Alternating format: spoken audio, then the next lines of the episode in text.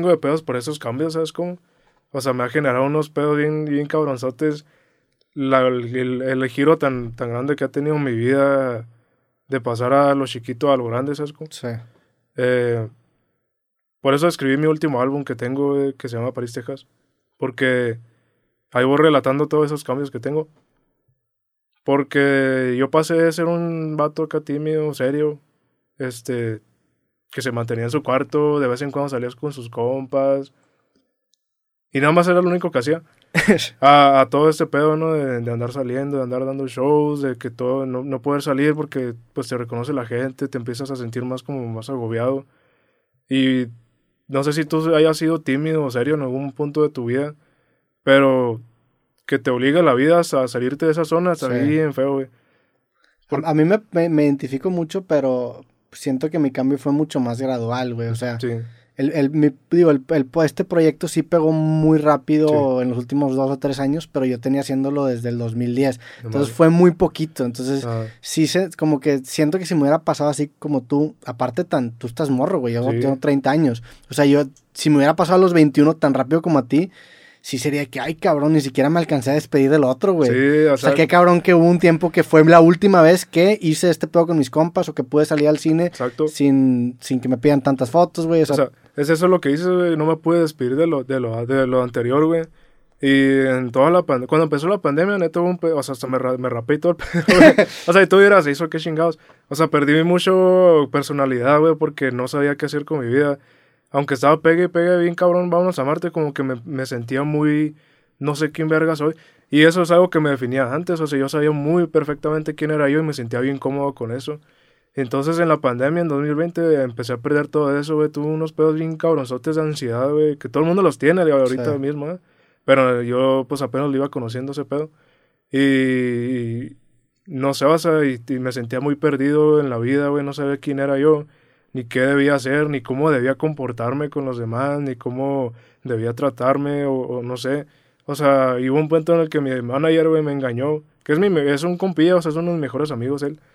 Y me dijo, oye, güey, pues mañana a esta hora tenemos una junta. Entonces, Kyle, ¿no?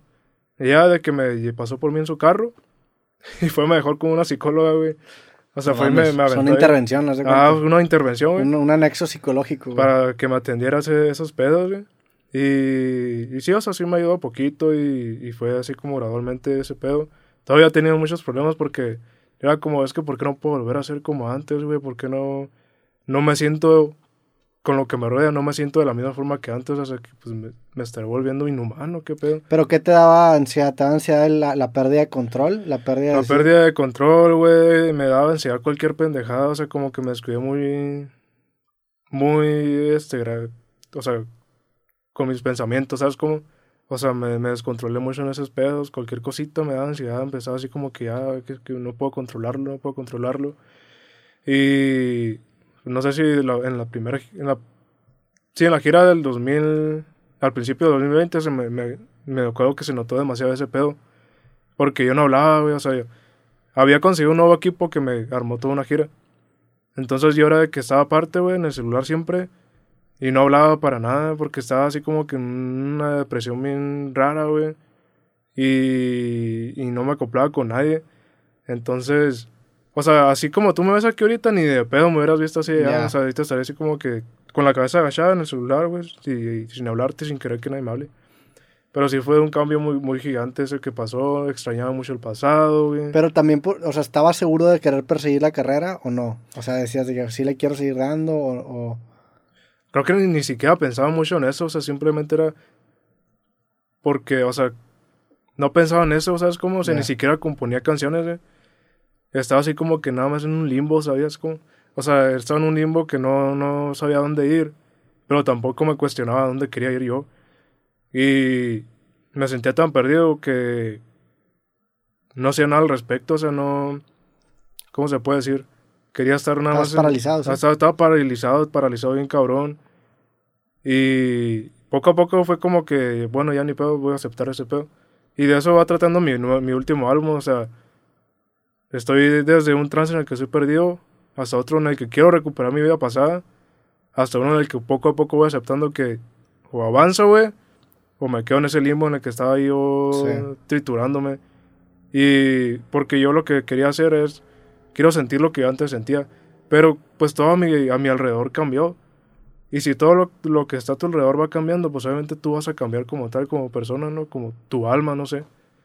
Y yo lo que hice fue no aceptar ese cambio. Y al no aceptarlo, pues me chingó todo. se me, si no aceptas ese cambio que te está reclamando tu vida, pues te vas a chingar, o sea, vas a, a terminar sin poder avanzar, güey. Te vas a quedar en un trance bien cabrón. Y fue como un viajecito ahí que me aventé de poder descubrir que o avanzo me voy a quedar ahí. A ver qué pasa, o sea, tú empiezas a caminar y seas quien seas, si te vuelves mamón, pues te vas a volver, volver mamón, pero tú aceptas lo que como tengas que cambiar. Sí. Porque eh. yo era como acá el típico vato bien buena onda, güey, que aceptaba todos los mensajes, acá escribiendo, escribiendo, güey, aceptaba todo lo que la gente me pedía. Y fue como si empezara a pues aceptar el cambio, o sea, no vas a poder seguir haciendo lo, lo que haces antes.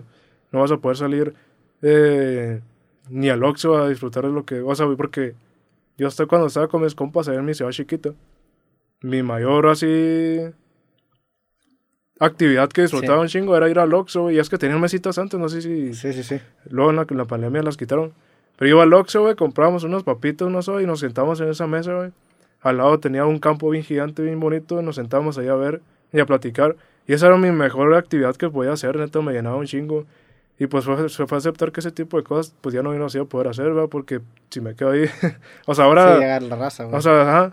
Ahora, aunque se escuche mamón, si estoy yo sentado en un Oxxo, pues si va a llegar gente a. Pues me reconoce, güey, o me empieza así como a pedir fotos a favores y, y muchas cosas.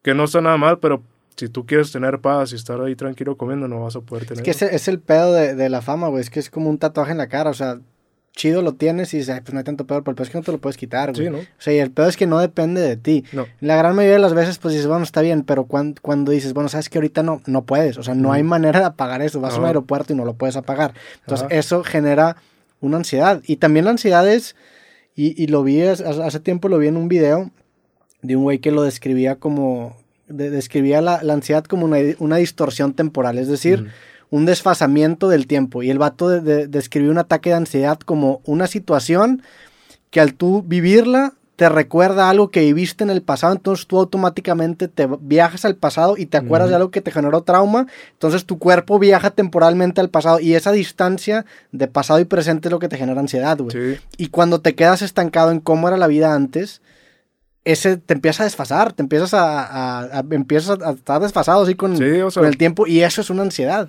Sí, o sea, es como si el tiempo va avanzando linealmente, ¿no? O sea, el tiempo va así avanzando, avanzando y tú te quedas aquí, pero mientras el tiempo va avanzando y tú te quedas quedar aquí, pues te vas a tirar, te vas a tirar y te vas a tirar y te, y te va a romper.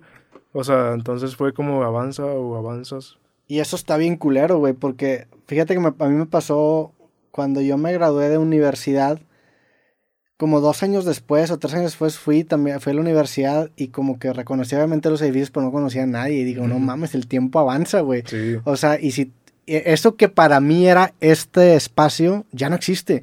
Y te desfasas. Y también hubo un, tiempo que se me ocurrió hacer como una pieza de arte así como una exposición en un museo ah, de poner eh, porque se me ocurrió esta frase que cuando tú te mueres te desfasas, ¿no? Porque dices, no mames, ojalá que mi abuelo estuviera aquí. Bueno, mi abuelo se murió hace 11, 12 años, güey. Si estuviera aquí no entendería un, chingo de cosas que están pasando. Estaría completamente desactualizado. Se me había ocurrido hacer como una exposición de poner la foto de una persona, el año que se murió y el iPhone que estaba vigente en ese entonces. Ah. Porque tú ves un iPhone 6 y dices, no mames, ya pasó un chingo de tiempo. Bueno, pues cuando se murió esta persona, eso era lo más nuevo para que te des cuenta de qué tanto te desfasas y qué rápido va el tiempo, güey.